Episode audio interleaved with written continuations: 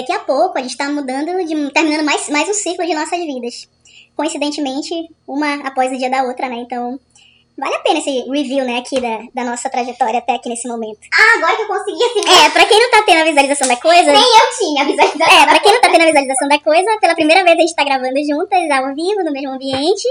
E é uma experiência que a gente tá também tendo agora nova. E aí eu tô falando com a Eloane que nossos aniversários estão pra chegar. Então, assim, a gente tá no nível de cansaço tão grande neste sábado que pra raciocinar as falas simples, assim, a pessoa tá demorando ali. Exatamente. Normalmente já é assim, tem esse detalhe. Mas hoje tá mais, um pouquinho mais complicado.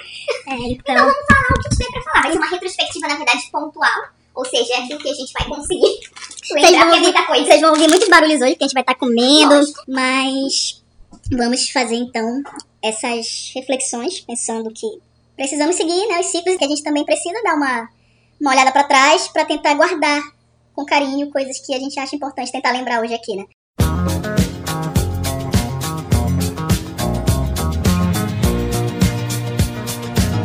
Não necessariamente. um ano, né? É, não necessariamente que a gente vai lembrar de tudo, né? É, é exatamente uma retrospectiva assim com com o que a gente conseguir lembrar, mas é lógico que cada episódio foi muito muito especial, cada episódio foi único, muita coisa, Muita coisa até aqui. muito. Eu acho que eu fui, eu fui Assim. conferir, inclusive, eu acredito que tenham dado mais de, já, já, já tem mais de mais ou menos 24 horas de conteúdo produzido no ar, fora Gente, tudo que foi trabalhado pra tirar dessas Exato. 24 horas. Porque, ô garotas que falam, viu?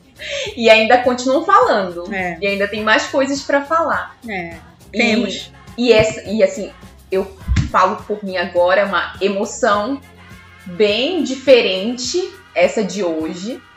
É o primeiro ao vivo, assim. Ao vivo, no que eu tô falando nós duas, frente a frente.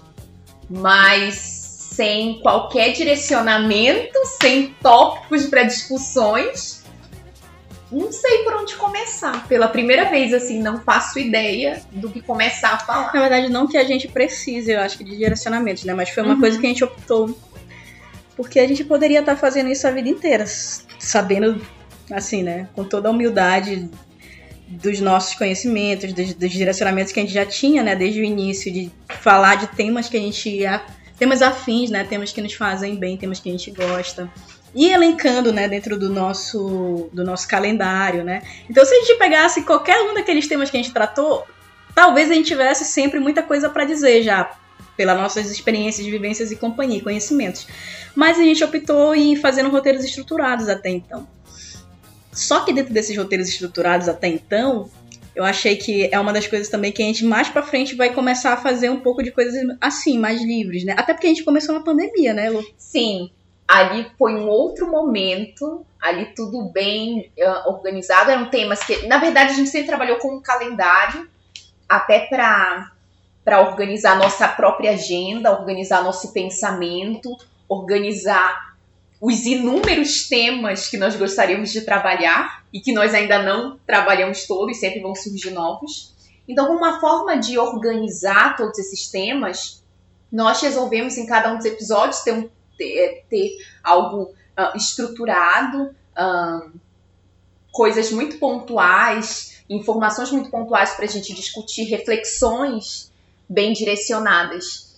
Só que, até pelo que a gente já tem feito, que a gente já tem produzido, se a gente voltar ah, um pouco que foram os episódios, tem muita coisa ali que partiu de um tópico, que partiu de uma estrutura já pensada, mas foi totalmente livre depois, depois. Geralmente é algo muito característico da- dos nossos episódios. A gente começa ali ah, já com um tema para a gente trabalhar e vem ah, experiências pessoais, relatos. Então isso, isso eu sempre achei muito bacana, porque mesmo estruturado, a gente sempre traz com a, com a gente na nossa memória essas experiências e compartilha isso. E curiosamente, esses episódios despertaram minha memória para muitas coisas que eu não que eu não me atentava. Ah, por exemplo, o episódio sobre uma- um dos mais recentes, né, que foi a abertura dessa segunda temporada do programa do Dia Internacional da Mulher, que foram três episódios, três episódios, ah, uma única conversa, só que tivemos que dividir em três partes, né? Uh, e foi um momento assim que eu comecei a recuperar na minha memória coisas muito boas da minha infância, a forma como, como uh, eu fui uh, lidando com questões muito particulares e assim muitas questões relacionadas ao convívio com a minha família, livros que eu lembrei que, que eu tinha ganhado do meu pai. Assim, então é muito é, foi muito importante para mim. E eu acredito que cada episódio despertou uma parte da minha memória, da minha vivência, da minha experiência, que por vezes eu não valorizava, porque eu pensava que se eu tivesse que tratar de um determinado tema, eu tinha que ter tudo ali certinho, o autor tal, para estruturar tal tipo de pensamento, para poder legitimar minha fala de alguma forma, né? E depois de algum tempo eu vi que não, assim, que é importante de fato a gente buscar conhecimento, uh, buscar o que a gente sempre fala aqui de processos históricos e reflexões filosóficas, e todo esse arcabouço teórico aí que existe mas principalmente filtrar e ver que a nossa experiência é, no mundo, experiência como pessoas e a forma como a gente lida com o mundo, como a gente media a nossa relação com o mundo, é também válida, sabe? Na verdade, na verdade é, é, é da onde a gente deve partir para poder entender. Eu gosto muito de um, de um trecho do livro do Krenak, de Ideias para Adiar o Fim do Mundo, que ele fala que a gente deve tratar a nossa, é, é, nossa experiência no mundo não como metáfora, mas como fricção. E essa fricção é esse atrito com o mundo e o que vem desse atrito. Então, esse foi um dos inúmeros aprendizados que eu trouxe e que eu posso agora, daqui para frente, uh, legitimar minha fala. Sabe? É muito importante esse reconhecimento. Demorei anos para entender algo básico, que assim, é legitimar minha própria existência. É muito profundo isso, a gente já começou assim, não é começar. Isso já é pro final. Here's to the ones that we got. Cheers to the wish you were here, but you're not. Cause the drinks bring back all the memories of everything we've been through. Toast to the ones here today. Toast to the ones that we lost on the way. Cause the drinks bring back all the memories. And the memories bring back, memories bring back your. Então, André e Eloane, oi pessoal. Inclusive, a gente esqueceu desde a abertura. Como hoje é algo livre, como hoje é algo livre, vocês que nos acompanham já estão cansados de saber, André e Eloane aqui da beira do rio, mas hoje a gente tá no divã. Ao que parece. Mas Elo falando aí é emocionante, gente. De verdade, assim, eu aqui hoje, a gente fazendo isso ao vivo, olhando ela falar. Me deixa até sem palavras, assim, ouvi-la. Ai, para, foram muitas é... descobertas. Então, e isso é uma das coisas bacanas, porque como eu tô na edição, do, na maior parte também desse, desse, desses, desses episódios. Em todas as partes do episódio. Não é. Só que assim, uma das coisas que eu sempre gostei, eu não sei se tu percebia isso, mas era te deixar falar, assim. Elô fala. E te deixar falar. E assim, tinha horas de coisas, tanto no, no episódio da Tucos, eu já até já tava aqui elencada para falar isso no episódio da Tucos, mas tem uma hora lá muito pequena, muito besta, assim, que, que eu digo, não, eu vou deixar isso, cara, pra ir pro ar. Que é uma hora que, tipo, a gente tava gravando e Tipo, aí, ah, chama o DJ Edilson e o Edielson. Aí tu começou. Eu digo, gente, tá feliz fazendo isso. Só que coisa linda. E assim, e assim, é, é, é muito isso, né? Que a gente, em cada gravação, em cada episódio, vem uma experiência nova. Até porque a gente não se deve ter formato, né, Lu? A gente Sim. sempre foi criando, realmente entendendo como que a gente poderia fazer cada episódio talvez render o máximo dele, né, para para nossa audiência, sobretudo. Pra gente também, porque a gente tá fazendo, OK. Mas a gente sempre teve muito esse direcionamento mesmo, né, de fazer com que alguém que porventura fosse querer nos dar uma parte do seu tempo nos ouvindo, tivesse uma experiência interessante com aquilo, né? Então, como eu tô na edição, tem coisas assim que eu fico prestando atenção algumas horas enquanto a gente tá gravando, já pensando, cara, como é que eu vou fazer isso aqui assim, ser ressaltado? Com importância, seja com a brincadeira, seja realmente na parte séria, né? De dar um, um, de saber valorar aquele, aquele momento, né? Então tinha muitas horas assim que tu tava. Aí eu ficava, eu digo, gente, isso aqui vai precisar entrar, eu não posso cortar isso. É que eu tava todo vapor, mano. É, então assim, eu amava. Eu continuo amando, né? Certas Sim. horas, assim, de tá. Deixa, deixa ela brilhar aí no palco, né? Então, assim, eu gosto muito disso. É porque isso veio muito do quanto eu fui tolhida em muitos momentos. Assim, eu venho de, da academia, né? Hoje eu não reclamo do ambiente que eu estou. Nesse Pode sentido. reclamar! eu deixo reclamar. Nesse sentido, tem outras reclamações, mas Pronto. nesse aspecto É. em si, de, de desde até o mestrado, ah, eu, eu, eu estava habituada a ser tolhida, tanto nas minhas reflexões, quanto na forma como eu abordava ah, algumas, algumas coisas, e por parte de mim mesma. Eu sempre fui muito, tu sabe, eu sempre fui muito crítica comigo mesma. Então, esse momento, assim, foi, isso que foi, foi muito importante pra mim, em muito, muitos sentidos, o podcast, porque cada episódio, esse momento de, quando tu fala de me deixar falar, eu me incomodo às vezes, eu falo, gente, eu tô falando demais, assim, Ela sempre diz isso. e Nos, nos offs. Sim, mas quando tu fala isso que me deixa falar, ou por exemplo, falar sem ah, ser tolhida de alguma forma, sabe? Ah, até as imperfeições que a gente considera como imperfeições ali são incluídas nessas reflexões porque fazem parte do que a gente é, do que a gente produz. Então, para mim, o podcast foi, continua sendo e vai ser, né? Mas continua sendo um exercício diário, sabe? Um exercício muito proveitoso para as minhas ideias, meu movimento de ideias. E isso foi muito importante até na, até na forma que eu lido com outras pessoas, a forma como eu me comunico com as outras pessoas, porque antes tinha. Eu nunca fui fácil de, de, de ser entendida, eu confesso isso. Em muitos aspectos, eu sempre fui muito difícil. Eu até escrevi alguns anos no meu diário, porque eu tenho um diário. Eu gosto muito de escrever.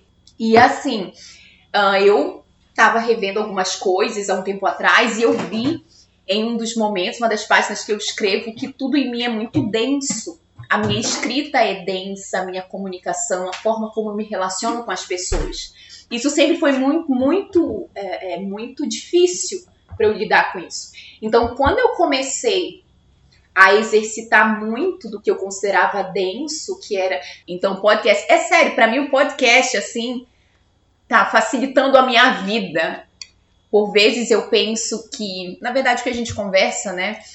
ah, tu até fala para eu não me cobrar tanto assim, os cuidados com, com ele. Algumas questões que eu me cobro muito. Se, cobra, se cobrava mais. É, que eu me cobra- cobrava mais, mas eu fui aprendendo, sabe? E entendendo muita coisa. E o simples fato de, de, de ser um espaço que eu sou totalmente livre para compartilhar assim, o que eu penso ah, e as minhas ideias, torna mais fácil a forma como eu lido com as coisas, a forma como eu lido, como eu lido comigo mesma. Então, para mim, não é uma obrigação, por exemplo, tem que gravar tal dia podcast, tem que fazer tal coisa, uma estrutura, um levantamento histórico. Para mim, se tornou algo prazeroso, porque é, é o que me ajuda também a- a- em muitos aspectos, em muitos sentidos. E, e é por isso que eu continuo grata, tá, querida? Porque a ideia foi tua do podcast. E, assim, por isso que eu aceitei. Eu sempre falo que eu aceitei prontamente, mas não sabia o porquê. tem, tem isso, porque. Tá aqui na minha lista de perguntas, Eloane, eu já te falei por que, que eu te convidei, mas tu nunca me disse por que tu aceita. Não sei. E eu aceitei com muitas dúvidas e muito medo. Eu sempre senti assim muito medo de coisas novas e coisas que eu não tenho segurança. Eu não tenho, eu não tinha segurança. Eu acabei de te dizer agora há pouco ah, que eu jamais faria um podcast, compartilharia qualquer coisa ah, que eu faça. Se não fosse por ti, assim, vi o convite, eu por mim mesma, assim, ai, vou montar um podcast, jamais faria isso, jamais. Então, no fundo, sabe que às vezes eu penso que eu aceitei porque eu não queria dizer não pra ti. Uhum. É- Era mais a questão assim, tu pensou em mim pra fazer isso, Uhum. entendeu? Então assim, não queria te desapontar. Eu aceitei mais por isso. Assim como eu- é o meu comportamento habitual com muitas pessoas, mas já já tô fazendo muita terapia, já deixei já deixei muita coisa para trás, faço Se fosse outra pessoa que tivesse te convidado, tinha aceitado? Depende da pessoa. Pessoas que eu considero muito, assim é difícil assim, aquela, sabe aquele sentimento? Hoje já não tenho mais isso. Hoje já priorizo o meu bem-estar. Muita terapia para priorizar o meu bem-estar. Mas só que até aquela época, ou seja, dois anos, há dois, um ano, dia desses, eu ainda tinha muito disso, sabe? E eu também não sabia como é que ia ser. Não sabia. Então, assim, normalmente eu recusaria. Porque eu não sei como é que vai ser. Porque para mim tem que estar tá tudo perfeito, tudo encaixado, tudo certinho. Ali, tudo bem certinho. Mas aí eu não sabia. Eu falei, bom, vai com medo mesmo. Tipo, tá com medo, vai com medo mesmo. Então, assim, até hoje eu não sei ao certo o que me impulsionou. Alguma coisa assim, não, vamos, vamos fazer. De alguma forma, isso veio me trazer alguma coisa. E, na verdade, era algo que eu estava precisando naquele momento. Talvez é isso, seja isso. Uhum. Eu olho, eu olho pela surgiu. perspectiva, óbvio que eu não posso falar por ti, mas uhum. é uma uhum. perspectiva que eu tenho também pelo momento que a gente vivia. Assim, sentido de. Por mais que a gente já tenha passado 2022, né? A gente já tem pelo menos aí uns 11 anos que a gente se conhece. Uhum. Por fora. Mas conhecer não quer dizer ser amigo, né? Então, assim, a gente não, não tinha de fato a amizade mais próxima do mundo. Por mais que tivesse o respeito, a consideração, a admiração. Mas um dos pontos é esse, né? Quando a gente começou. Quando eu pensei em ti, foi muito pela linha de, de desse movimento, né? De, de tudo que a gente ia compartilhando, né? Das ideias que a gente ia compartilhando. Mas só uma coisa. Eu fui a primeira opção. Eu tenho uma questão com isso. Você foi a única opção. Nossa, foi. Sério. Sériozão. Mas assim, por quê?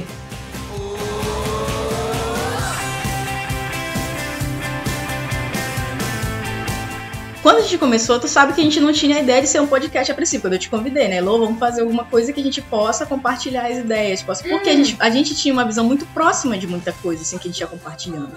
Uhum. E isso tudo sempre me, me, me trouxe inquietações no sentido de a gente sabe como falar, a gente sabe, tem uma visão, assim, lúcida para muita coisa. E a gente, nesse momento que tu tava saindo ali do mestrado, aí você veio me pedir para eu fazer um folder no, no final, né, do teu uhum. mestrado ali como produto do mestrado, então é, e aí, nesse momento, para mim, foi meio que um pontapé de olhar para tua pesquisa, de olhar para o valor que tu estava dando também para o nosso estado, de perceber né, o quanto também, nesse sentido de vida acadêmica, tu tinha caminhado e, e, e ia percebendo por meio das tuas postagens, assim, coisas muito significativas, muito interessantes, que eu digo, caramba, ela tá com uma visão muito bacana, assim, né, das coisas, da vida.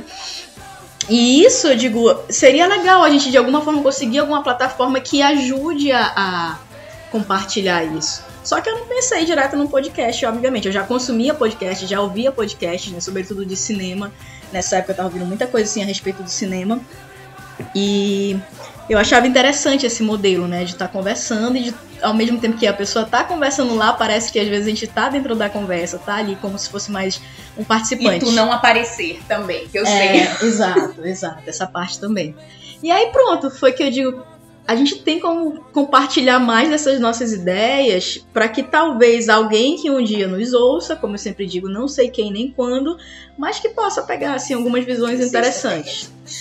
Então, para mim foi, foi muito isso assim, de eu acho que também tu, tu reagiu dessa forma porque eu tenho certeza que nessa época também tu já viu algumas coisas assim, que eu, tanto eu lembro do de alguns posts meus que tu pegava, tirava print, Sim. colocava lá de ideias que eu ia. E eu ficava teve muitas afinidades. E eu ficava aspecto. olhando assim de cara. Sim, na cara dura. Não, não, não era nem isso. Eu digo assim, eu digo. É, é, tanto é que teve um post, eu acho que dos que eu compartilhei, que eu colocava assim, devaneios, café e devaneios no quintal. Eu lá no, no dentro do riozinho, do riachozinho, lá no meu interior, no terreno, com café na mão, pensando as coisas, aí e compartilhando minhas ideias, sabe? Assim, esses devaneios.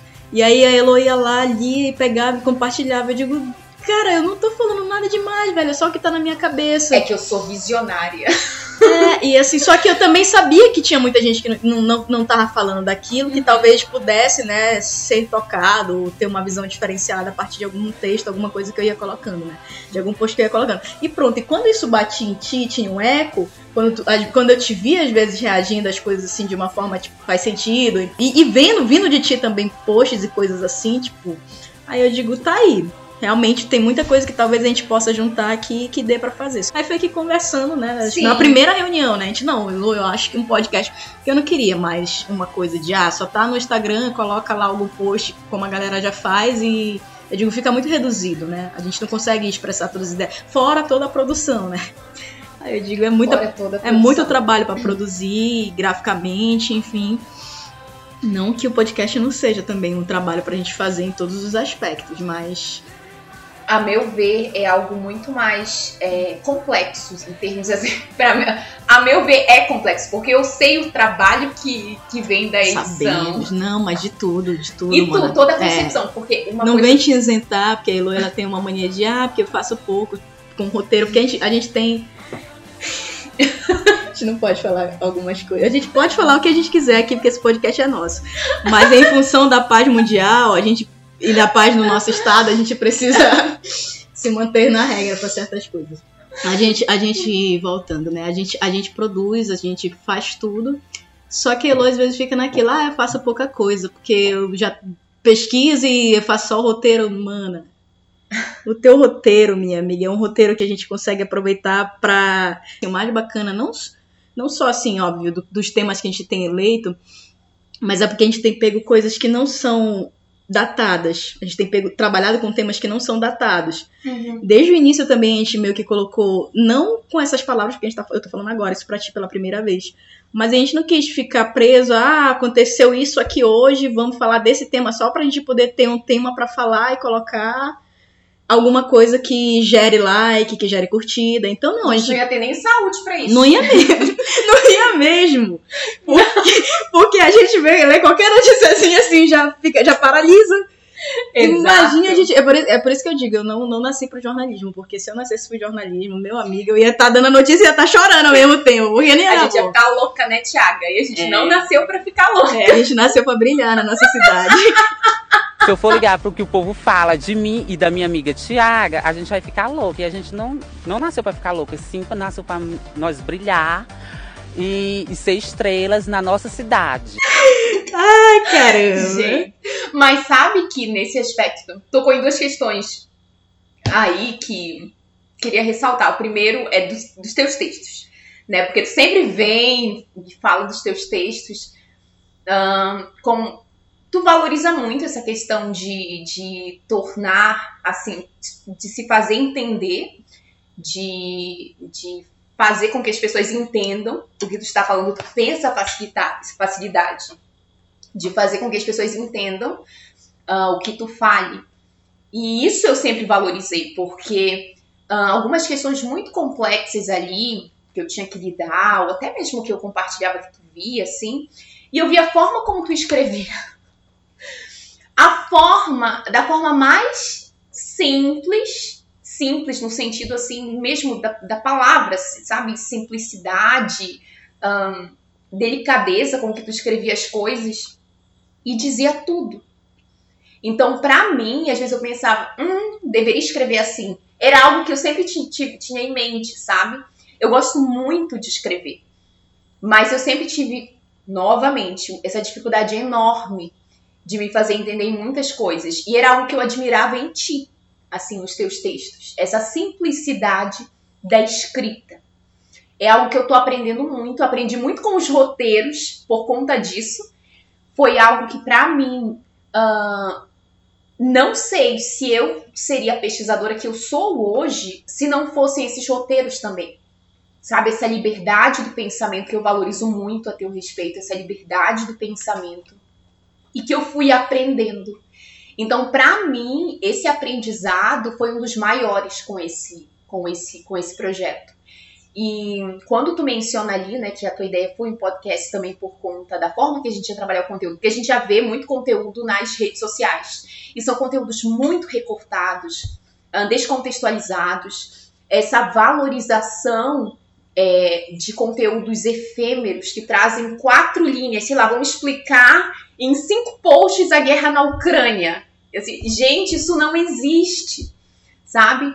E Pode, pode, pode até te chamar a atenção, te despertar, pá, Uhum. mas te- encerrar ali, impossível. Rede social não é um campo de, de Hum. informar, de formar opiniões. Exatamente. Então, quando tu. Eu, eu- de início eu não imaginava o que nós iríamos Opinião- fazer. opiniões profundas, porque opiniões, na verdade, se formam a cada segundo ali. Só que opiniões contextualizadas, com embasadas. reflexão com- crítica. Exatamente. Ali, gente, me perdoem quem acha que realmente, ah, porque eu vi lá fulano dizendo.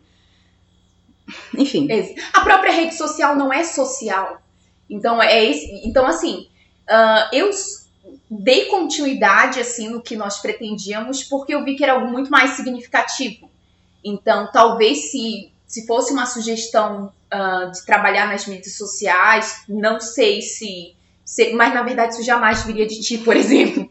Jamais viria de ti algo. algo Ainda bem, que, ainda bem que hoje, minha amiga, como eu disse, a gente, a, gente, a princípio é, começou como duas pessoas que se conheciam, mas hoje eu tenho a grande liberdade, né, e o prazer de te chamar de amiga. Então, de fato, né, nesse um ano e pouco foi uma das, pra mim também uma das grandes conquistas desse podcast, assim, ter a tua amizade, é- o tanto que hoje a gente se conhece, o tanto É, que, mano. é, o tanto da liberdade que a gente tem, que a gente Tanto não que a gente se xinga. é, que a gente não passa nem, nem, nem meio por cento dos nossos bastidores no podcast. A gente não passa mesmo, assim.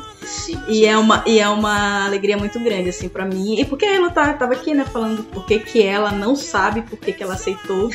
Mas eu sempre disse pra ela que dois, e até reforcei esses dias, né, dos meus critérios pra dizer, Lô, vamos, cola aqui. Eu disse no primeiro episódio também um pouco disso. E a gente vai já entrar também, né, nesse review aqui de cada episódio. Então, eu me lembro que foi, na verdade, no episódio piloto, né? Do zero, que a gente já vai falar dele, então, aqui começando logo. Que aí eu falava, né, Elô, eu olhei e disse, vamos porque a garota, a guria, tem, assim, um conhecimento estratosférico, intergaláctico, assim, de tanta coisa. E... Eu fico besta.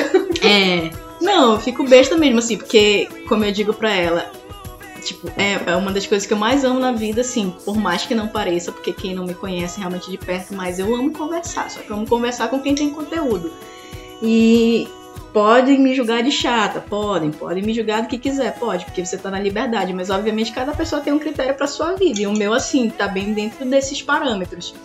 Então, assim, eu via conteúdo pra caramba, Luana? Continuo vendo, mais do que nunca, né? Ela, ela tá cansada de me ouvir sempre tá elogiando ela nesse sentido. Até mesmo isso, outro ponto. A gente tenta. É, e até outro ponto, né? Os elogios, assim, é uma coisa que tu és muito boa, Elo. Tu é, tu é uma pessoa que eu já te falei, que ainda bem que teu nome ele contempla isso já, né? Eloane consegue elogiar também de uma forma muito interessante as pessoas, por mais que ela diga que ela não tem uma sociabilidade tão grande, mas ela tem pra certas coisas, assim. Curioso isso, né? Não, é curioso. Eu, eu- acho curioso, mas ao mesmo tempo não acho. Eu acho que passa, passa sempre por aquela questão de como a gente é muito criteriosa, quando a gente tem critério, mas que a gente vê pessoas que, assim, são, são pessoas que estão dentro dessa nossa linha de gosto de ti, te quero bem, te admiro. Então, assim, pra gente é mais fácil fazer essas coisas. Então, pra mim, foi esse, esse é um dos pontos do critério, óbvio. Todo o teu conhecimento, todo o teu, teu arcabouço. Mas, como eu te falei, a gente tinha liberdade já de, nos nossos posts, enquanto a gente nem era BFF na vida, de poder estar se xingando com toda a liberdade. Né? Eu, eu, eu nunca, nunca me Foi esqueço algo assim. tão natural, né? Foi. Porque a pessoa vai dizer, é como tu escolher a pessoa porque ela te xinga, porque vocês se xingam com liberdade. Sim, meu amigo. Sim, exatamente por Porque isso. se a gente já tem toda essa liberdade de não estar pisando em ovos em qualquer coisa, Que é terrível isso. é terrível. Você ter que estar adivinhando, ter que estar tentando decifrar o outro, tendo uma, tá em qualquer tipo de relacionamento na vida, com parente, com amigo, com filho, com o que for, ter que estar te policiando e não sendo você. Mas quando tu consegue ter a liberdade de o outro enxergar, tipo, o teu extremo, óbvio, que a gente não, não consegue enxergar nem o nosso, nem metade, como eu sempre digo, de mim eu não sei nem metade, porque todo dia a gente tá se criando, a gente tá se renovando. Mas quando tu consegue ter essa confiança do outro em ti, de ser quem ele é, e ao mesmo tempo e ao passo que você também não se ofende, você não não desrespeita, você não se ag- agride, nem se agride com, com o que o outro tem de ser ele mesmo, na liberdade dele ser ele mesmo. Então, pra mim, assim, foi muito natural eu dizer. Eu acho que vale, vale a pena porque acaba sendo um trabalho muito mais gostoso de ter a liberdade, né, com a pessoa, de, de entender. Imagine, assim, como eu disse pra esses dias, se tu consegue te xingar nas coisas bestas, nas coisas sérias a gente consegue produzir coisa boa, então. E foi um critério que eu utilizei que, assim, eu disse pra ela, a gente tem conseguido fazer com que esse critério seja válido até aqui. E é um ponto, né, que eu, que eu me recordo no nosso piloto que eu já dizia isso, né, então foi muito bom, foi muito bom e tem se provado Sim. certo este critério até então. peguei pra cantar na beira do rio meu coração mandei a saudade te buscar pra perto de mim. Vamos entrar nos episódios 1 a 1. Episódio 0, o que você tem a dizer dele? Nosso piloto, nosso primeiro, a gente tava muito nervosa. Isso é uma realidade. Exato. Mas uma das coisas, eu por mais que tivesse mais nervosa possível, eu controlava muito, assim, por tua causa. Porque eu sabia que qualquer coisa. Eu sabia. Solidariedade. Não, é, solidariedade, mas eu sabia que não sei, não sei porquê, mas tu te fiava muito em mim. Lógico, continua. Minha filha, Então, olha, olha a diferença de desenvoltura. Tu acha porque tu que inicia os episódios? Só que tu acha que por quê? Que um dia desse eu já disse bem assim, junto com a minha roster, porque é, é apresenta, acabou essa fase de teste de experiência. Tu vê que essa história, tu pensa que eu não. Já dividimos as funções. Para com a tua palhaçada. Tu pensa já que- dividimos Tu as pensa que eu não funções. pensei? É, é, eu sou extremamente perceptível, Elone. Então, já sabendo disso, eu digo, deixa essa Negativo. Porque, sabedora de você, sabendo te ler, aí eu digo, tá, vamos deixar esse período de teste aqui, mas daqui com o tempo chega. E chegou. E assim, chegou de uma forma que nem precisou falar, porque aí daí em diante também já tá fluindo, né? Então, Ainda mais que eu enfio os pés pelas mãos quando eu tô nervosa. Mas eu tô aprendendo muito também com isso, sabe? E nesse primeiro episódio, eu vou ressaltar mais uma vez: muito nervosismo. Era algo assim, latente. Tão latente que eu me tremia todinha, me tremia todinha. E é curioso isso, porque desde o início tu me tranquilizou sobre, sobre podcast. Tu me, me falou em diversos momentos: olha, é um projeto nosso sabe? Então, isso foi muito, muito reconfortante pra mim quando eu comecei a pensar, sou eu e a Andréia, sabe? Nós, nós estamos conversando aqui. Então, quando eu comecei a pensar, pri- primeiramente, que era algo nosso e que a gente tinha liberdade ali pra falar, independente de certo ou errado, porque como autocrítica, né, sempre pensei, "É, sabe, se eu estou falando da forma mais correta, eu estou abordando da melhor forma. Depois eu parei pra pensar, gente, eu tô contando aqui o quê? a nossa experiência, nossa própria experiência. Quem é melhor para falar sobre a nossa própria experiência do que nós mesmas? Então, eu, depois eu vi que ah, cada episódio, independente do tema, é a nossa perspectiva também, a nossa experiência. e, Então- e a gente não consegue colocar tudo ali dentro. Exato. A gente, a gente Uhum. feliz, infelizmente, a gente se- tenta também pensar realmente sempre numa questão de tempo. Porque a gente poderia passar duas, três horas, por mais que a gente não tenha esse tempo, na verdade, né? Mas a gente poderia trabalhar nesse sentido. Só que a gente sempre também disse, não, vamos tentar trabalhar num tempo assim um pouco. Às vezes Sim. vai passar, às vezes menos, às vezes mais. A gente não, não formatou um, um, um. estimou, né? Um tempo exato.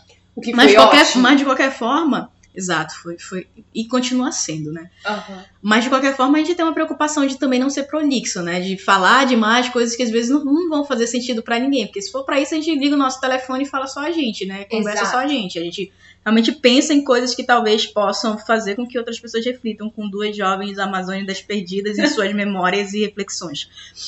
Exato, não me sigam. Não me sigam, façam o seu caminho, Inventem. inventem. Belchior, te amamos. Exato. Então isso foi. Não me acalmou logo no início que eu continuei nervosa, né? Mas normal. Mas aquilo foi internalizando. Então, Extremamente normal. A gente tava começando algo novo. Exato. Então eu falei, assim, super nervosa, assim, mas consegui falar, porque mesmo em situações de nervosismo, e eu passo muito por isso, porque eu faço seminários, faço seminários, faço apresentações. Então, normalmente, eu fico nervosa. Mas geralmente eu eu vou me tranquilizando. E no podcast foi um pouquinho diferente porque eu continuei nervosa. Então, depois daquele, daquele primeiro momento, né, de apresentação, eu, bom, vamos pelo menos aqui começar falando de algo, né, de algo que não é algo pequeno, na verdade, é algo- é pra mim, que sempre quando eu vou falar, sai algo totalmente diferente, que é a Amazônia, quando a gente vem trabalhar a questão da Amazônia, é curioso isso, toda vez quando me perguntam sobre a Amazônia, sai algo diferente. Porque são, são tantos olhares que eu tenho, que eu mesma tenho diferentes olhares sobre ela, que assim, não, vamos começar falando por aqui, como a gente ah, já tinha pensado em estruturar o debate, depois a gente vai dialogando. E esse momento, assim, desse primeiro, primeiro episódio foi isso que mais me, me marcou. Foi ah, o momento em que, pela primeira vez, eu falava abertamente sobre um determinado assunto, ah, sem ser tolhida, sem ser ah, algo de crítica de alguma forma, ou medo de julgamento. Eu simplesmente estava falando o que eu pensava sobre aquilo, o que eu pensava. Isso é muito bom. Isso é muito bom. Eu acho assim, expressar a nossa própria voz, assim, o nosso próprio olhar. É muito bom. Então, pra mim, foi depois do episódio, tipo, eu respirei aliviada. Então, vamos para o próximo. E eu te falei isso diversas vezes, que cada fim de episódio eu me sentia de uma forma diferente, me sentia ahn, um pouco mais. Não sei qual é a sensação, a emoção. Na verdade, são muitos afetos ali. Sim, exatamente. Então, cada episódio, esse primeiro episódio, se eu nomear assim uma emoção, um sentimento, foi mais um entusiasmo, sabe aquela volta, o reencantamento que a gente sempre discute Sim. por algo que eu não sabia ainda. Aquilo me causou um- um- uma, uma emoção assim de entusiasmo e reencantamento. Não sei exatamente naquele momento do que era, mas parece que algo ali despertou em mim novamente. Sabe, eu tava tão focada, centrada o tempo todo em pesquisa, Sim. em produção científica e tal. E eu amo as minhas pesquisas. O, o que eu critico da academia é mais em, em relação à, à forma como, como algumas pesquisas são conduzidas, a forma como a gente compartilha o conhecimento ali no ambiente acadêmico, mas a pesquisa em si, a substância do que ela é, é o que me mantém ainda nesse ambiente. Uhum. Que eu possuo, assim, diversas críticas relacionadas a ele, mas é o que me mantém. Uhum. É justamente a substância daquilo que eu quero mostrar. Pro Amapá, Amazônia, Brasil e começamos a falar do nosso estado. Quando tu falava ainda agora, caramba, aí bateu aquele negócio daquele encanto da gente começar a falar e tal e tudo mais. E aí, assim, Que a gente é encantado. porque a gente gravou no mesmo dia, inclusive, né? Esses, ep- primeiro, Sim. episódio zero, o pri- o primeiro e o segundo, eu acho. É ainda. que pra variar tem que dividir, porque a gente, É, fala, a gente fala muito. muito. Então, assim, a gente não, vamos dividir, pra não ficar sobrecarregado. Mas acho que o primeiro, o segundo e o 0, 1 e o 2, os nossos primeiros episódios, a gente gravou tudo só de uma vez. E quando tu falava, né, termina com a sensação naquele dia e tal, tudo mais. A gente sempre, quando termina, e é uma das coisas que eu digo, que também, quando eu gosto de deixar, pegar, captar tua, tua- tuas emoções, tua- tuas coisas ali, eu, eu amo, assim, toda vez que a gente termina um episódio, que aí tu vem, ah, ficou maravilhoso, sempre, sempre coloca, né? Tem dias que eu pego e deixo lá no fim também, assim, as tuas expressões. Porque é esse sentimento mesmo, assim, da gente captar, né? Como é que a gente sai no fim de cada episódio, de, de entender o efeito que aquilo teve sobre a gente também. Exato. Então, nesse primeiro episódio e no segundo, pra mim foi muito isso. Caramba, voltar a olhar, ter um olhar de propriedade, um olhar de isso aqui também é nosso, isso aqui também, como a gente disse também no, no, no- recorte primeiro, né? De vamos falar sobre Amapá, vamos falar sobre a Amazônia e sobretudo da, das- da Amazônia que a gente, assim, tem uma propriedade maior que a nossa, né? Do nosso estado. Óbvio que a gente gostaria de estar falando muito mais se a gente tivesse como, né, de dos outros estados, mas a gente não pode, né, desde o entendimento primeiro é, pintar a nossa aldeia, né? Pintar aquilo que é o nosso, né? Que eu lembro que foi uma fase do Tolstói que eu, que eu trouxe, né, pra gente. Ainda tá. Né? Aham, sim. Ela ainda E consta que, e é, vai continuar. e que- e me marcou ali, né? No, eu não conhecia antes. E eu digo, caramba, isso aqui realmente é o sentido, né? Da gente começar pintando a nossa aldeia, né? E depois, se tiver algo por acréscimo, algo que a gente consiga fazer, e depois veio essa ideia das conexões, né? A gente falar, fazer conexões com outros temas, outros lugares, outras situações que a gente acha pertinente. Então isso também entrou e foi entrando de uma forma muito natural, né, ao longo de- do nosso tempo até aqui. É isso, foi, foi o começo. A gente começou como? Falar das nossas Amazônias, cara, eu gostei muito, sabe? Quando a gente começou ali já, hello, Situando ali. Amazônia, sabe? A. E a gente aprendeu, começou porque como a gente sempre diz, a gente quer que seja uma, tipo, uma conversa mesmo informal, de amigos. Mas ali foi o, o pontapé, né? Pra gente começar essa A gente desenvoltura, né? De interagir. É. como é que ia funcionar. E assim, a gente situou bem todo, todo o debate. Veio muita informação histórica, porque era, era, era também nosso primeiro episódio. Então a gente situou o debate, mas mesmo assim a gente conseguiu ah, conversar. O que eu me lembro daquele primeiro episódio é isso, fluiu tudo melhor do que eu esperava.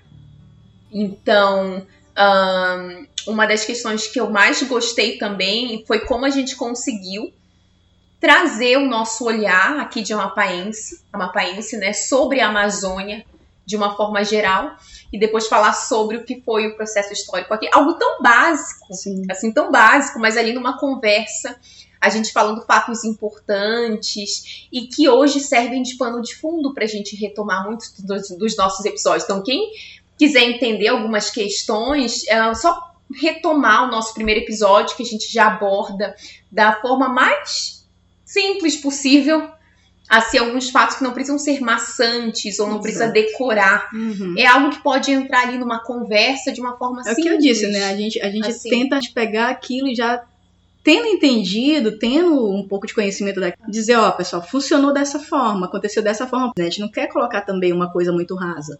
Então por isso Sim. a gente demora, por isso a gente Exato. fala um tanto demais, né, pra explicar direitinho. E outra coisa, né? Foi a Mas nossa primeira. fique gostosa, né? Bem, Então. ah, aí fala do açaí, a gente ressalta o açaí, fala da Amazônia, a gente vai ter que contar a nossa vantagem da Amazônia.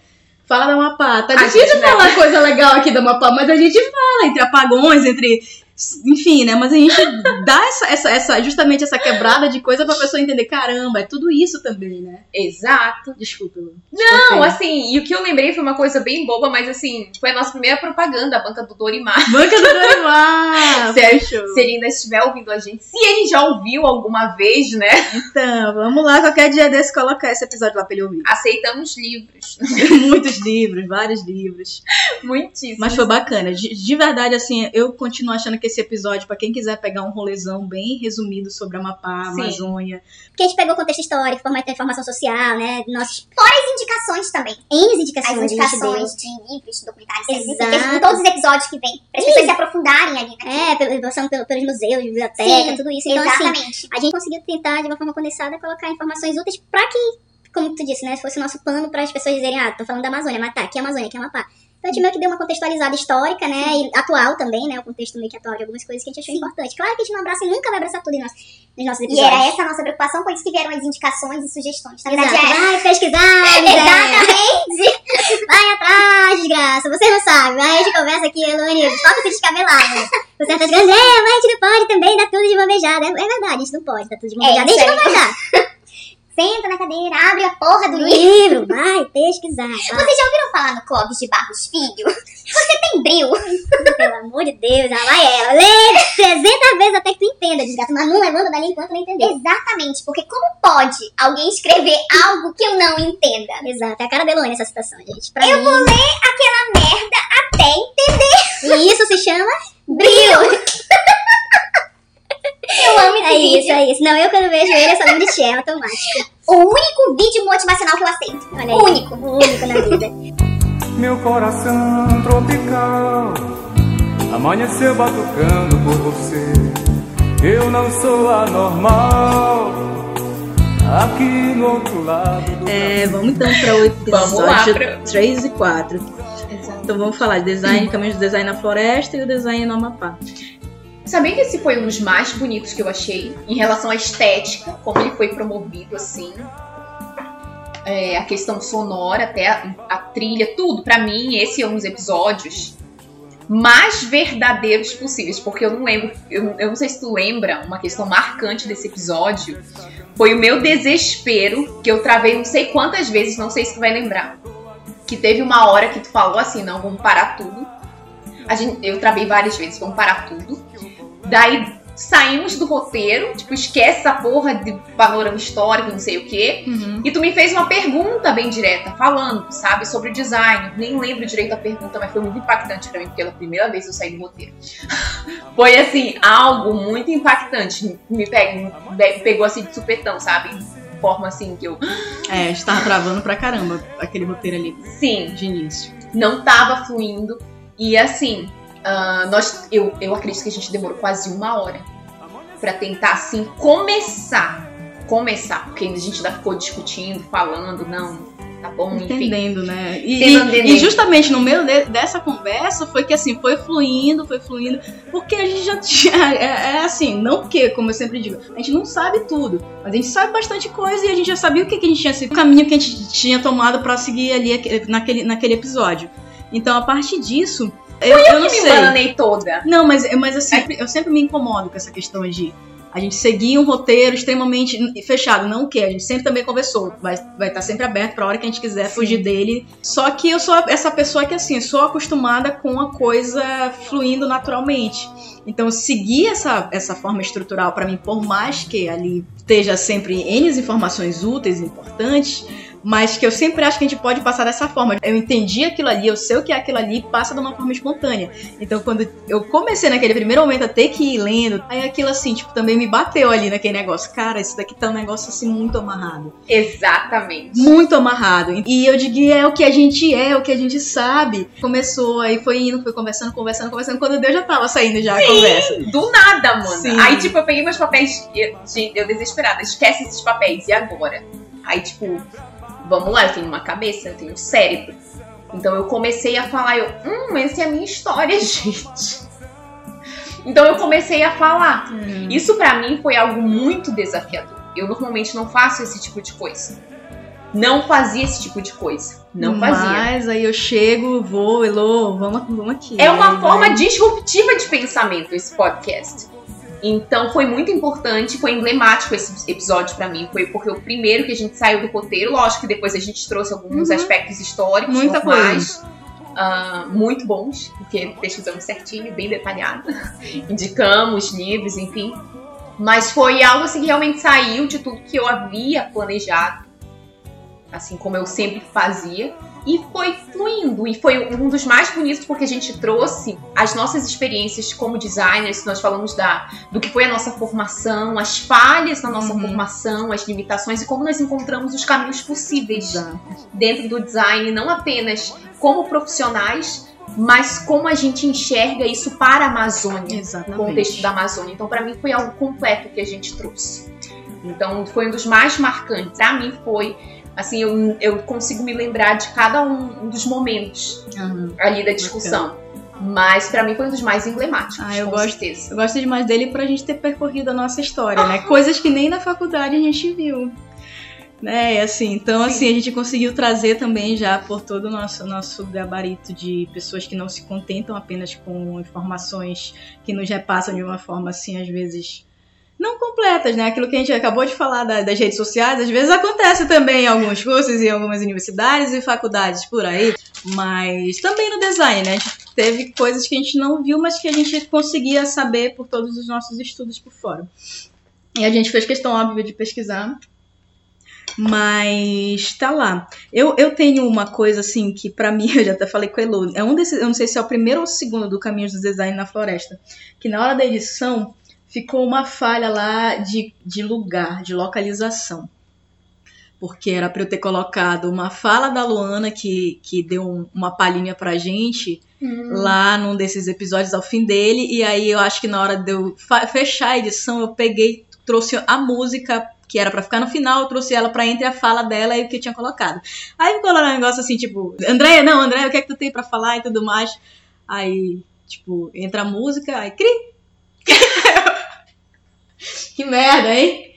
Então, E assim. isso é... te atormenta até hoje. Isso me atormenta até hoje, porque eu queria ter fechado a edição redondinha, assim. Então fica aqui também essas falhas, inclusive justamente de edição, né? No começo, mais ainda. Porque hoje, por exemplo, é a primeira vez que a gente tá fazendo ao vivo. Ao vivo a gente tem uma liberdade maior de saber que o áudio está sendo captado ao mesmo tempo, na mesma Sim. tonalidade, né? Que as interrupções vão ser interrupções reais, não é uma interrupção de período de pandemia, de fone de ouvido, de internet. É, cai a internet. Tanta, exato. E fora os estresses que isso tudo também causa e causaram, né? Certas, certas vezes. Mas, óbvio, a gente sabendo contornar sempre. Cada entrada. Tá me ouvindo? Exato. É a cada- primeira frase. Exatamente. Como é que tá? Então, assim, a gente tem que medir tudo isso e muitas das vezes, assim, ter que esperar o time. Por isso que tem horas que ela tá falando e eu tô aqui. Às vezes eu quero já meio que. Mas dá segura, porque a gente tá acostumado num formato é, remoto. E quando vem ao vivo, a gente consegue ter essa interatividade maior, né, aqui, essa conversação.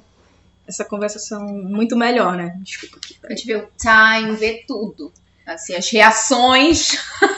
Então, então assim, é um outro ponto que eu já tinha para colocar mesmo, né? Que a gente foi, que eu fui, eu fui, né, crescendo nesse sentido de edição, aprendendo, porque não era algo que fosse da minha, do meu domínio, mas a gente, eu precisei aprender. E tenho aprendido ainda, óbvio, assim, porque eu, eu trago muito, assim, sempre amei o cinema, e o cinema pra mim, quando eu tô editando esses, esses áudios do podcast, eu me baseio em muita coisa do cinema. Então, assim, por isso que eu, eu sempre amei o, o Oscar, não é nem ah, pelo melhor filme e tal, mas por cada categoria, que o pessoal às vezes acha justamente enjoado, né? Ah, quer saber só quem é o melhor ator. Eu gosto das categorias técnicas. Por exemplo, eu nunca me esqueço do Interestelar, eu fui assistir no cinema. Sim, verdade, assisti. O Interestelar não é nem. A história, pra mim, como eu te falei esses dias, junto com, com A Chegada, pra mim são as duas melhores ficções científicas das, das últimas décadas. Só que o Interestelar ele ganhou a melhor edição de som entre alguns outros. Cara, assistir esse filme no cinema, assim, e o som dali. Ai, o som não era nem o melhor do mundo desse cinema daqui da época. Mas, sabe, então assim, eu sempre tive essa percepção pra coisas técnicas baseada nessa, nessa, nessa minha longa trajetória de amante da sétima arte. Ladies and gentlemen, without no doubt, these are the JVs! E trago isso pra dentro. Então, assim, tem horas que eu digo pra Elo, ela desenrolando um roteiro com todo o conhecimento, com uma vastidão, depois que a gente acerta, vai ser isso, a Elo desenrola assim. Em dois tempos, se ela quiser, óbvio. Outros, assim, demoram um pouquinho mais, dependendo do que for. Mas por quê? Há, Sou eu? há um arcabouço, há, há um, um- um chão, né? Todo que, que já, de onde já vem. E assim, pra mim é mais alguns ajustes e fazer com que a continuidade do, do assunto se torne interessante, ressaltar as coisas, trazer a emoção, trazer, né? Isso tudo me vem também de longa estrada, assim, não só apreciando o cinema, mas já acho que tem uns 4 ou 5 anos que eu vou estudando cinema a fundo também, né? Assim, em cada filme que eu assisto, não existe um filme que eu assista hoje que eu não estude ele depois. Todos os filmes que eu assisto, eu vou pros críticos, vou pros caras assim de renome do cinema nacional, né? Críticos daqui, vou entender direitinho também o que, é que eles estão falando, as percepções deles. Então, pra mim hoje, tá trabalhando também com essa parte de, de edição de som. É uma coisa que eu gosto demais. É trabalhoso, tem certas horas que eu. Ai, caramba, eu vou pagar alguém. Mas Ou seja, é a louca do audiovisual e do cinema. gosto. Foi, aí veio com essa Pronto. frase aí, tá aí.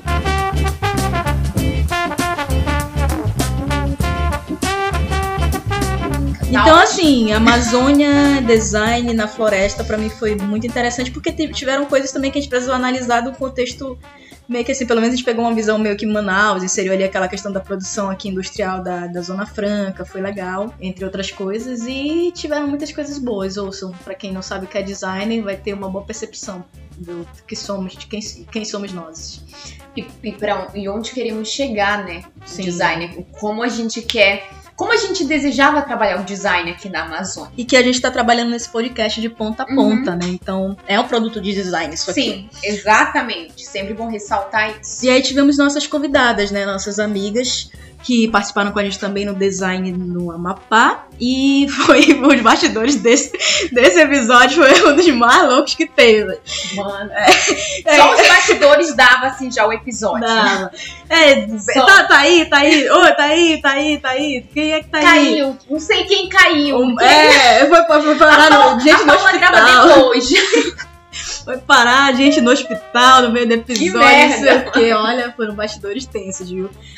Então, assim. um dia contamos em detalhes. Quando vocês verem que some é, é, algum convidado e a gente fica lá horas e horas falando sem ninguém, vai entender que tiveram bastidores é, agitados, igual que a gente animados. teve de falhas técnicas. Foi. Mas tu- quem, quem a ouve gente não percebe, né? Exatamente. Porque justamente A a gente, gente vem aqui, lutou. faz a mágica pra um negócio acontecer. Mas eu tava. Esse, esse eu reouvi alguns dias atrás, esse episódio. E eu, digo, eu não tenho mano. coragem, mano. Eu digo, eu digo, mano, quem vê assim não diz nada. Foi no auge da, da pandemia. Foi, Então a exato. gente não podia nem. Mas seriam as nossas primeiras convidadas Sim. e a gente já trouxe logo as duas, né? Logo a duas. ET e a Paula por Então eram de- quatro pessoas ali na plataforma. É, por, por conta de achar que realmente, assim, é- era muito justo, né? Nesse momento a gente trazer o design ao mapa com nossos amigos que formaram com a gente. Sim. Então, partir os bastidores, assim, foi um episódio que a gente matou saudades, né? Por mais que distante. Conseguimos voltar aos tempos da faculdade e isso foi muito bom também. Novamente voltar esse olhar, né, pra Amazônia, o design Amazônia, o design Sim. Amapá, né? Então, pra mim eu achei muito bacana E também. sabe o que eu achei bacana nesse episódio? Porque eram as quatro que se formaram da nossa turma. Nós completamos o quê? 10 anos desde a entrada na UEA. 10 anos. E cada uma seguiu uma trajetória diferente, uma jornada diferente. Então a gente compartilhou a experiência de cada uma. Então é super E curioso papo isso. que a gente, nos nossos encontros que a gente chegou até algumas vezes nesse trajeto, a gente nunca teve.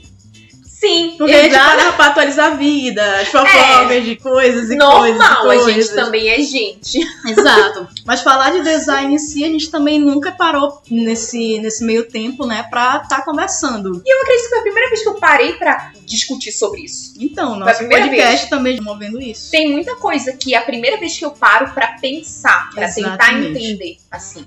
E, E- é, é E justamente a gente, a gente ter levantado questões, né? Porque a gente continua entendendo que o design, infelizmente, eu para mim não vai chegar tão cedo, né? No Brasil, no patamar do design europeu. Então, assim, imagine aqui no Amapá.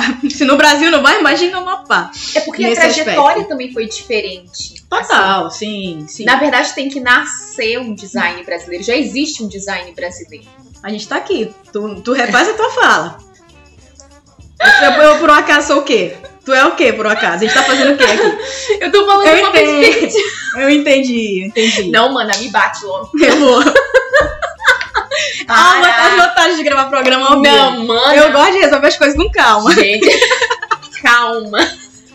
Então, eu acho que a gente ainda precisa não importar mais, nem nesse nível de comparação, a gente precisa trazer o que é o design brasileiro, sabe? Trazer. e isso vem. A gente tá em 22, Elone.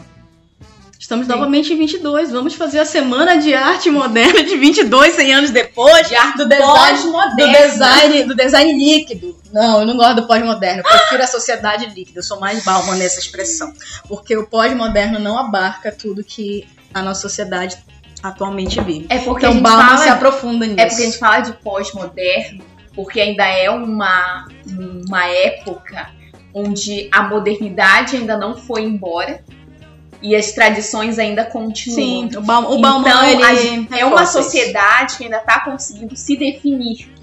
Entendeu? Se definir em muitos aspectos Sim, e não, muitos eu, direcionamentos. eu compreendo, mas assim, eu gosto mais da, do que o Bauman fala, que Aham. o pós-moderno ele não consegue dar conta Não. de, de nessa, nesse conceito realmente mo- demonstrar o que essa sociedade tem de características Uhum. fundamentais e principais.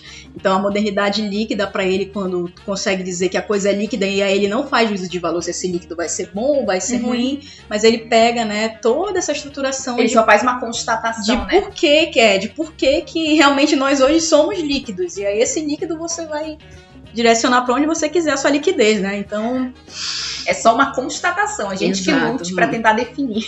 para viver essa Para viver. nessa, mas assim, como a gente, como a gente tá na beira do rio, dentro de canoas e remando, a gente tá sabendo navegar na nossa liquidez. Tudo a ver, gente. Estamos sabendo fazer um negócio bom aqui da liquidez que nos está ao redor.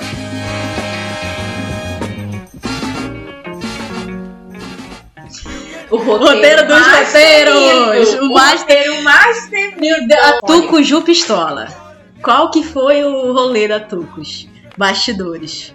Pela primeira vez de todos os episódios, eu não sabia por onde começar. Desafiei a Eloane. Eloane, a gente vamos falar sobre povos originários. Precisamos. Aqui sim, realmente. Eu quis. A gente, entende, precisa falar sobre isso. Mas em outro formato, de uma forma completamente diferente. Ah, tinha que ser algo diferente do que a gente já estava habituado. Em formas de perguntas. ahn, Bacana que foram surgindo as ideias, né? é, Eu pensei, Lô, olha, tem isso aqui, tá acontecendo isso. E a gente pegando meio que entendendo o que, que é rasteiro na internet pra gente transformar em uma coisa que atraia quem vai estar ouvindo, mas que leve para nossas profundidades ali, que a gente Sim. vá fazer com que a pessoa entenda de uma forma assim, além, né, da, da- da- desse Uhum. ponto rasteiro. é, no primeiro momento a gente quis trazer muito do que eram as falácias, né, sobre, sobre o tema para trabalhar de alguma forma em cima delas, porque seria a mediação com o público. Aquelas falácias ali seriam uma forma de trazer o público para ouvir de uma forma muito mais profunda essas as questões que surgissem. E nesse episódio, a gente nem sabia que teria uma personagem, tudo, tudo, tudo ideia da André, mais nada pra fazer na vida. Engasgou aí, isso é karma, porque eu passei dias sem dormir pensando nisso. Leandro, você tem que parar de arrumar essas confusão, velho. Não dá pra ir não, viado.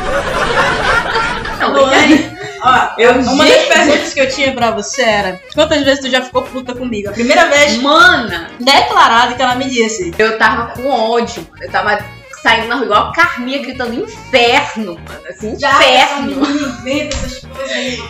Exatamente. Sério, pela primeira vez, assim, eu pensei, gente, não faço ideia de como começar isso aqui. É, não tinha parâmetro, eu não tinha precedente, nunca tinha feito isso na vida. É um roteiro assim é totalmente dinâmico, é uma personagem, trabalhar com essa personagem. Eu sempre fui acostumada assim a trabalhar com coisas muito engessadas, bem estruturadas. Para mim tudo é estruturação, organização, não que a Tuco, que a Tuco Pistola ah, uma bagunça. seja uma bagunça. Exatamente, ela não é uma bagunça. É, ela também foi toda pensada e organizada, só que de uma forma que eu não estava habituada e que pra mim sempre foi muito difícil. Eu tenho um bloqueio inicial com as coisas.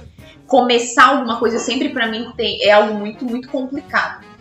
Então, é, esse episódio sobre os povos originários, pelo menos eu sabia muito que eu queria trazer desses mitos e falácias sobre o dia, o, o dia né? Que é considerado o dia do, dos povos indígenas e o que é mostrado uh, uh, sobre os povos originários, sobre a sua própria história e que foram sendo popularizados, mitos que foram sendo popularizados, eu sabia que eu queria desmistificar, desmistificar muita coisa. E que foi uma, uma ideia que, que surgiu ali na nossa conversa. Então eu comecei do meio do roteiro. Não sabia como nós íamos fazer com o personagem do nada. Eu só sabia o que, que eu queria desmistificar. Então, a Andrea levantou questionamentos ali que a gente normalmente encontra, né? Sobre, sobre o assunto e da onde vêm os indígenas, sabe? Que, questões que eu chamo de questões bestas, mas só que não sei se ela vai cortar aqui. Não, não, eu não. chamo de questão besta, mas é mais nesse sentido que é tão habitual que é algo assim que a gente vê tanto que mesmo assim nós queríamos trazer para trabalhar cada uma dessas questões. Eu lembro bem que a gente conversando, eu dizia assim, Elô, vamos, vamos tentar pegar ao pé da letra Sim, é, a forma que as pessoas, infelizmente, ainda olham de forma preconceituosa, né? Então, vamos tentar trazer essas falas quase que pontualmente como, como são ditas. E aí a gente foi entendendo e a gente deve- poderia fazer, né? Como a gente fez a sabatina, né? Então vamos trazer a Tucos. E nisso, assim, Elô tava de lá escrevendo, eu daqui ia pensando, mandava uma ideia. Foi, pra mim foi um dos roteiros mais gostosos, assim, apesar de Elô dizer que é o, do- o temido do temido. exatamente. É, mas pra mim foi um dos mais gostosos. Por quê? Pra ela entender, desconstruir um, um- um dos métodos dela, né? De organizar toda a forma dela de escrita, de pensar, de fazer alguma literatura em cima de algo de forma nova. Só que pra mim, Chatuco saiu da literatura e ganhou vida no podcast. Ganhou vida nas nossas vidas hoje, né? A gente olhando assim. É o nosso alter ego. Exato. Tanto que a gente consegue dizer que é o nosso alter ego. E ficou justamente essa coisa comum. Adoro passar raiva por aqui. Mas vamos continuar aprendendo pra enfiar logo na cabeça é, é, dessas pessoas muitas questões básicas, tá? Porque não dá pra dar uma pisa nelas, mas pelo menos a gente segue aqui com as informações. Muito obrigada. Vou continuar aqui no meu chazinho. Tchau pra vocês. Que realmente foi, foi, acho que a personagem e o roteiro mais comum que a gente teve. Geralmente a, a gente conversa o tema inicial e Elo vai pra lá e se debruça no roteiro e se mata pra lá e depois vem, traz, aí a gente só faz algumas poucas alterações, sugestões, algumas coisas e depois manda, manda ver, né, pra gravar. E aí durante a gravação saem N coisas além, né, extra roteiros que nos extrapolam que são muito quistas, né, muito bem quistas depois também, quando a gente vai ver. Mas a Tucos foi realmente assim, uma lapidação muito gostosa. Eu amei trabalhar a Tucos. E depois, Foi né? um exercício do nosso Foi. pensamento. Foi um exercício. Pra mim, assim, foi o produto de design assim, que a gente desenvolveu em maior parceria, assim, até, até aqui nesse momento. Foi a Tucos de Pistola. deveria virar marca. Eu acho que a Tucos vai nos render algumas coisas pro futuro. Sim. A Tucus Pistola. De- Mana, assim, ó. E pra mim, em relação a- ao que ela me trouxe, foi justamente isso, né? Um exercício, pensamento criativo. E justamente foi a primeira vez que eu enxerguei como é que a gente alcança de fato um público. Como é que a gente traz questões tão complexas que pra mim eu traria, eu trabalharia de outra forma, completamente diferente, uma discussão, sei lá, antropológica, etnográfica que não deixa de ter a sua importância.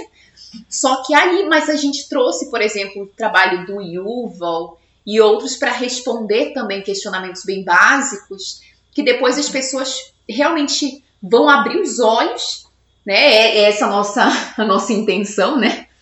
Fazer com que abra os olhos, abram os olhos para questões tão simples, corriqueiras, e a partir disso se, apro se E aprofundem. fundamentais, né? Porque- Exatamente. Porque, assim, eu recordo que o nosso cuidado e o nosso olhar também sobre os povos originários, assim, é uma coisa que a gente comunga muito também, eu e Luane. Sobre nossos povos diversos aqui da, da nossa região, os povos da floresta, enfim. Mas eu, se tenho que puxar algum tipo de sardinha hoje para alguma causa, além, óbvio, que a gente sabe que eu digo que a gente precisa escolher as causas pelas quais lutar, pelas quais amar, pelas quais viver. Eu tenho isso muito, muito certo hoje na minha vida. E é um dos é uma das causas assim que eu abraço com grande amor. Se eu posso dizer, eu acho que a palavra é essa, não é nem questão eu, eu sou a pessoa que tomo também as palavras de Saramago aqui agora para dizer que eu não acho correta de forma alguma um trabalho de convencimento. Eu acho que convencimento de qualquer pessoa para qualquer coisa é meio que uma agressão, assim. Eu não acho que a gente tenha que estar aqui no papel de convencer ninguém para nada nessa vida. Mas se eu posso falar de algo que eu gosto, que eu aprecio, que eu tenho uma visão que eu acho interessante para passar, mais do que algo que eu possa não gostar, eu prefiro falar realmente das coisas que eu gosto, assim, que eu tenho algum tipo de paixão, de tesão por aquilo. E hoje, para mim, os povos originários, assim, a partir justamente dessas questões que eu vim trazendo, né, de, de amor pela, pela, nossa, pela nossa Amazônia, e é inevitável. Não, não existe Amazônia sem povos originários, né? Não existe a gente separar uma coisa da outra. E ainda bem que a gente ainda tem, porque se você for olhar a história dos Estados Unidos, a história de tantos povos ao, ao longo do mundo, né? De quantas, de quantas populações, de quantas foram exterminados, né? Exterminadas, exatamente. E a gente ainda tem como, né, é, tá tendo a presença deles no nosso meio e quer que isso se perpetue enquanto o mundo existir. Então, para mim e de fato para Elo, eu acho que eu tenho propriedade, óbvio que ela pode falar com as palavras dela, mas é, é certo que a gente tem é, em comum esse desejo muito grande de o que for possível. E por isso vocês podem ver, inclusive, eu acho que no nosso Instagram, né, uma das coisas à parte, os nossos temas de cada podcast, que a gente sempre tá recorrente, né, postando lá algo sobre. Porque a ameaça com eles é como a gente colocou no episódio, né? São mais de 520 anos de lutas e Sim. diárias, assim. Então, na nossa vida, quando a gente se depara com uma coisa que nos incomoda por um instante, muitas vezes já é doloroso e a gente já fica, já leva marcas para a vida.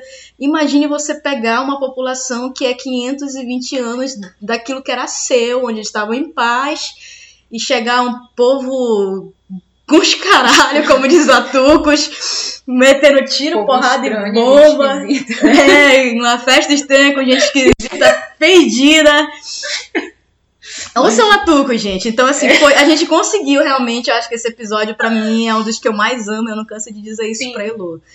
Porque a gente conseguiu transmitir de uma forma muito bacana, assim, quase que todos os sentimentos. Talvez não todos, óbvio, porque, como a gente sempre diz, não dá pra colocar tudo. É. Mas a gente conseguiu trabalhar com muito carinho. E foi muito rápido também, né, esse Foi episódio, muito, por incrível que muito, pareça. Muito. É porque já eram os personagens, né? Que de fato eu, foi o único episódio que a gente seguiu o roteiro porque era um- uma, uma personagem, era uma história. roteiro antes, né? Exatamente. Então era como é, se tratava de uma personagem, uma peça literária que nós fizemos. Então deveria ser dessa forma. Então foi o mais rápido, mesmo que tenha sido mais demorado para ser construído. Então é curioso também isso. E sintetizou, eu acredito que sintetizou muito do que seria o primeiro caminho para quem busca entender o que são as lutas socioambientais. Ah, no contexto não só da Amazônia, mas de outras regiões que ainda. Lógico que a, Amazônia nós temos uma concentração maior de povos originários, infelizmente o extermínio veio ah, ah, devastando regiões do Sudeste, Centro-Oeste, Nordeste, mas ainda mantém muitos povos no Cerrado, em outros biomas. Só que a gente quis trazer com, essa, com essas perguntas que ah, eram muito corriqueiras, que traziam, como a Andrea mencionou, questões muito preconceituosas, ou até mesmo de pessoas que não conhecem de fato, a gente quis trazer com essas questões básicas esse primeiro encontro ah, do, do que são os povos originários, de onde eles vieram, a importância e como a vivência deles, a história deles está atrelada à floresta, estão atrelados à floresta. Então, é, a ameaça é, contra assim, o extermínio dos povos indígenas, uh, que na verdade nada mais é do que o extermínio de experiências, de vidas, de sabedorias. Corpos, uh, vozes. exatamente, que, que trazem uh, tu, tudo o que a gente. A nossa ancestralidade, né? a an- exatamente, a ancestralidade, tu, tudo que é de mais harmonioso. Assim, traz tantos elementos ah, ah, da natureza, da vida, Exato, se tem alguém que sabe viver em harmonia com a natureza, em harmonia. com a Exato. vida. Então, assim, entender que o fato de ah, das violências direcionadas a essas sabedorias também implicar na perda de biodiversidade, ameaça à fauna, à flora, ou seja, a ameaça da vida eh, dos povos e populações tradicionais é uma ameaça à própria ah, ah, vida humana de modo geral. Então, assim, é esse reconhecimento dos povos originários como nós mesmos, sabe? Só que detentores de uma ancestralidade diferente da nossa, em termos de experiência de vida, que vem nos mostrar os caminhos para que a gente. para que a gente o que, André? Pra que a gente continue existindo, só isso. Só isso, para que a gente continue existindo. Só. Falhou aqui a memória. E agora sim, pra quem até hoje não sabe que pode tá- ter passado em off, a nossa Tucuju Pistola foi feita por Eloane. Vamos revelar Ninguém bastidores. percebeu, né? Vou Não. dis- não, tu distor vou distorcer a voz. Mana, tu baixou, tu, tu baixou um tu acelerou Não, uma deixa- velocidade Deixa eu, dizer, deixa eu dizer duas coisas. A Elo, às vezes, ela pega e diz: Ah, no começo tava legal, porque tava tudo mais, tava lá. Ela pistola, mas com a voz disfarçada. Mas eu, como eu te falei, eu Aí sou uma passou, amante né? da sétima arte. E eu, enquanto amante da sétima arte, aprendi a fazer uma coisa chamada easter eggs, plot twists e companhia. Que nesse episódio da Tucos eu usei os meus recursos. Ele pegou meu escopeta, que que acontece? No meio do episódio, a gente já começa o episódio dizendo que a Tucos vai tomar chá. Tem uma hora que o chá chega pra Tucos. Eu digo, Tucos, teu chá chegou. Aí chega o chá da Tucos, ela começa a tomar o chá. Um chazinho de maracujá. E ela foi ficando mais calminha. Tome um chá de maracujá. Então tu pensa que o meu chá de maracujá é bagunça? O meu chá de maracujá não é fictício. Ele fez efeito. Agora que eu me tô. Então, eu tô explicando pra ela agora a situação. Outro ponto é, Faz sentido. Enquanto a pessoa que gosta de viajar por aí, eu digo, eu vou colocar cada personagem, porque a gente disse, ah, vamos fazer pergunta das pessoas. Poderia ter sido só daqui da Amapá ou pessoas aleatórias. Eu digo, não, vou dar nome para as pessoas e vou dar cidades e como conheço bastante, eu digo, como conheço bastante, assim, do, da- e amo gírias, amo, tipo, gírias do Pará, nossa, e cariocas pra mim são as gírias que eu mais amo nesse país. E aí eu digo, vamos pegar e explorar também essa, essa capacidade linguística aqui desse episódio, né, já juntando tudo numa coisa só. E aí eu digo, eu vou dar, pegar nomes de pessoas que de fato sejam nomes de origem indígena. Fui lá e peguei, eu acho que Eu só soube disso um tempo desse. eu digo, eu acho, que, eu digo, eu acho que só umas duas pessoas que ela tava assim, ah, eu não consigo uma pena. E larguei lá, assim, nomes bem universais. E o nome das cidades de cada um também. Aí das cidades, não. Todos os nomes de todas as pessoas que fizeram perguntas são nomes de cidades que tiveram origem indígena de fora a fora desse país. Porque as pessoas costumam dizer que indígena só tem geralmente no norte, né? Quando não conhece a nossa história, tá na Amazônia. E não percebe que esse país inteiro, de fora a fora, como a gente fala no episódio, né? Era, eram mais de 10 milhões no mínimo de, de indígenas aqui, de fora a fora, né? Enfim. Mas tem esses easter eggs lá, que eu tô revelando aqui hoje. Muito bom saber. Hoje.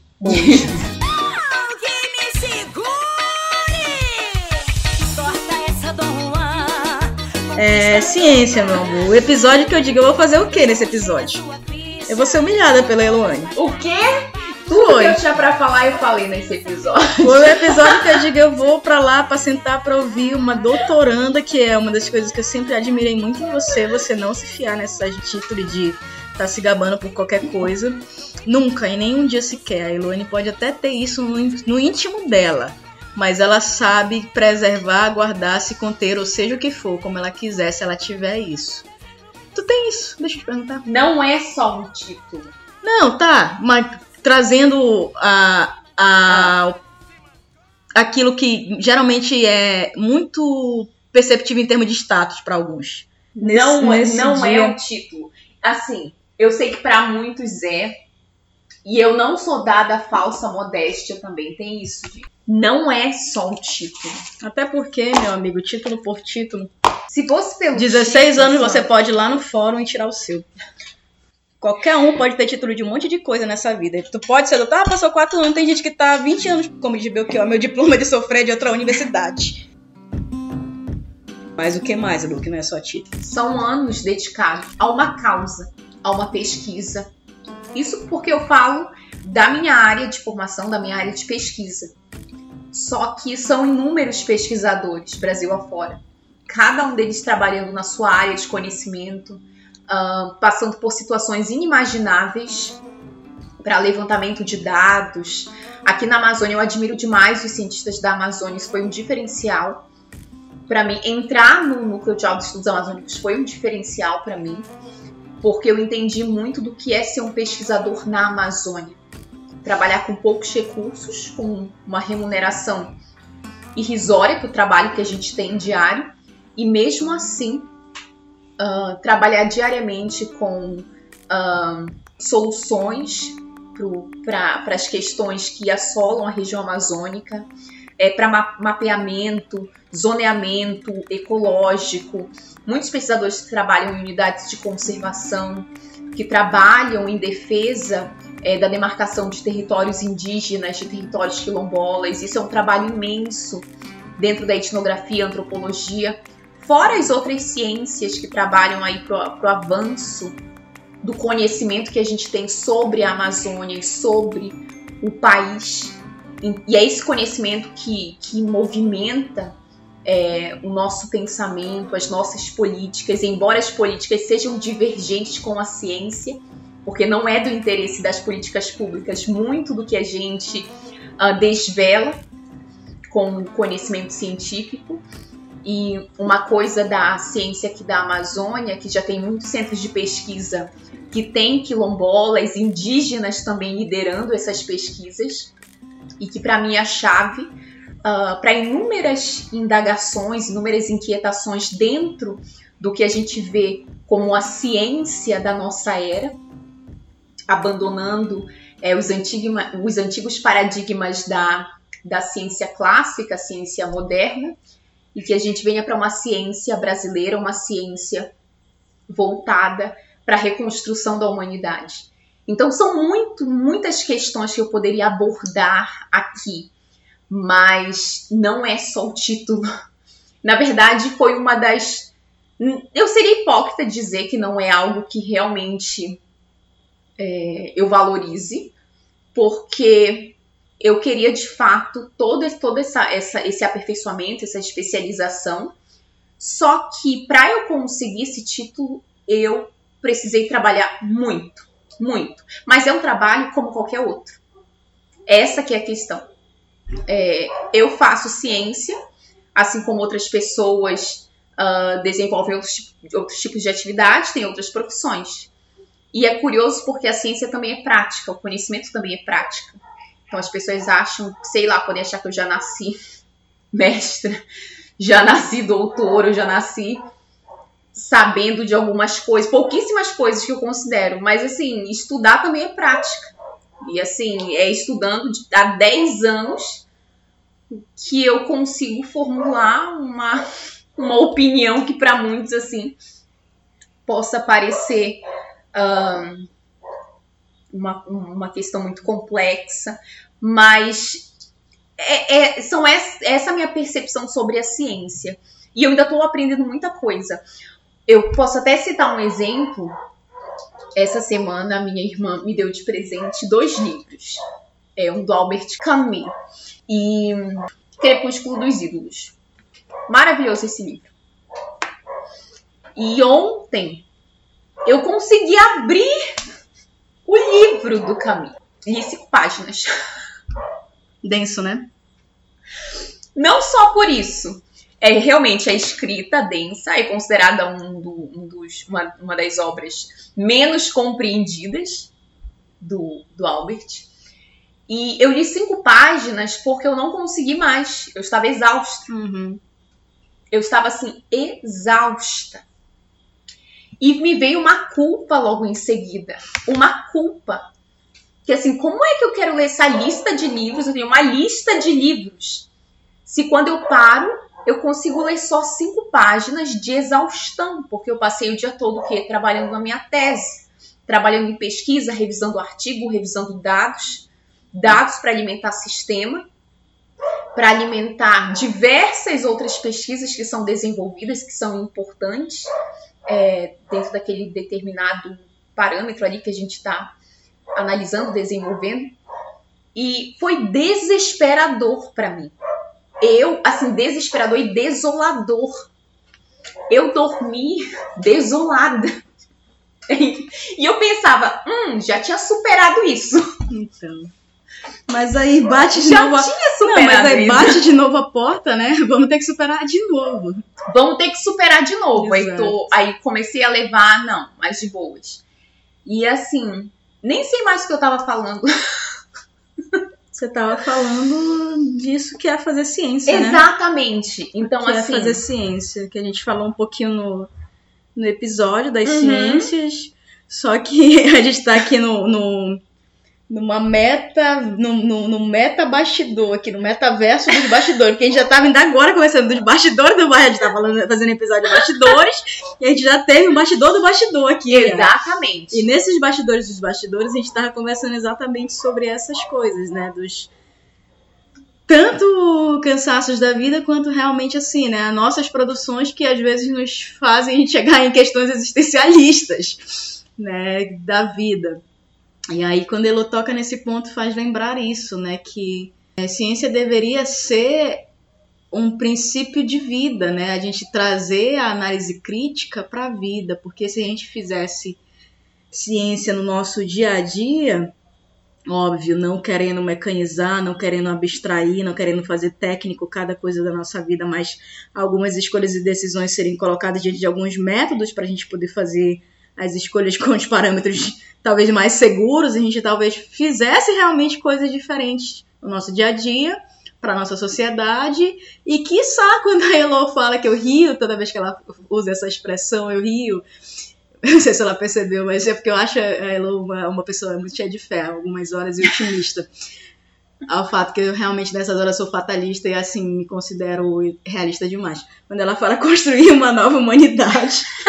Eu, eu rio demais, porque eu, só comigo eu digo, meu Deus, essa minha amiga ela é muito cheia de fé, sabe assim.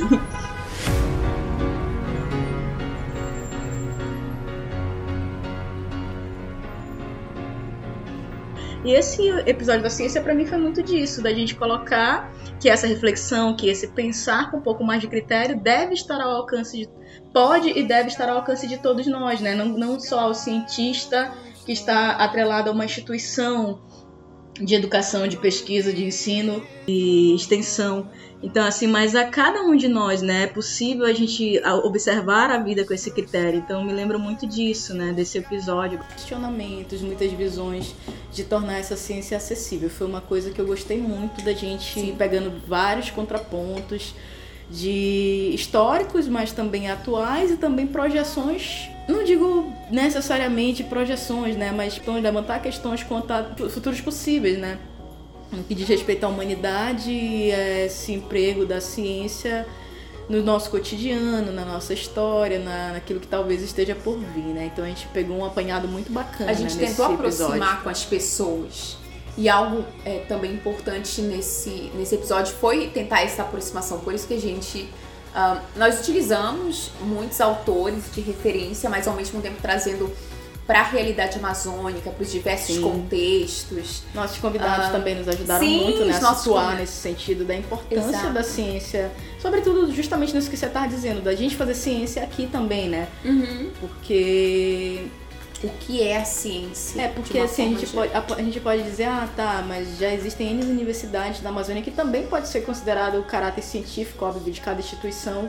Só que também a gente discutiu isso em alguns episódios, no design também, justamente falando, ah, mas até que ponto nossas academias mesmo, né, num- numa introdução inicial, num, num curso mais específico, elas estão te, te direcionando a pensar na Amazônia, né? Para o seu fazer, para os seus saberes, então assim. E aí por isso que às vezes a gente dá, infelizmente, vai mais para esse caráter no estricto senso, né, na, no, numa especialização mais direcionada, que alguns pesquisadores decidem uns pesquisar a Amazônia, mas outros nem isso, né? Então, assim, inclusive hoje eu tava pensando nisso. Eu digo, uma, uma das coisas muito bacanas tua, Elô, foi que desde o início, assim, tu poderia ter escolhido qualquer tema de qualquer lugar do mundo. Mas, assim, desde o início tu realmente continuou querendo pensar a Amazônia, pesquisar a Amazônia, aplicar a tua dedicação àquilo que é nosso, né? Então, assim, e, e hoje tendo essa oportunidade também de a gente cada vez mais, né? Quando eu digo que eu te exploro também nisso pra trazer pra gente, pra mim pessoalmente, né?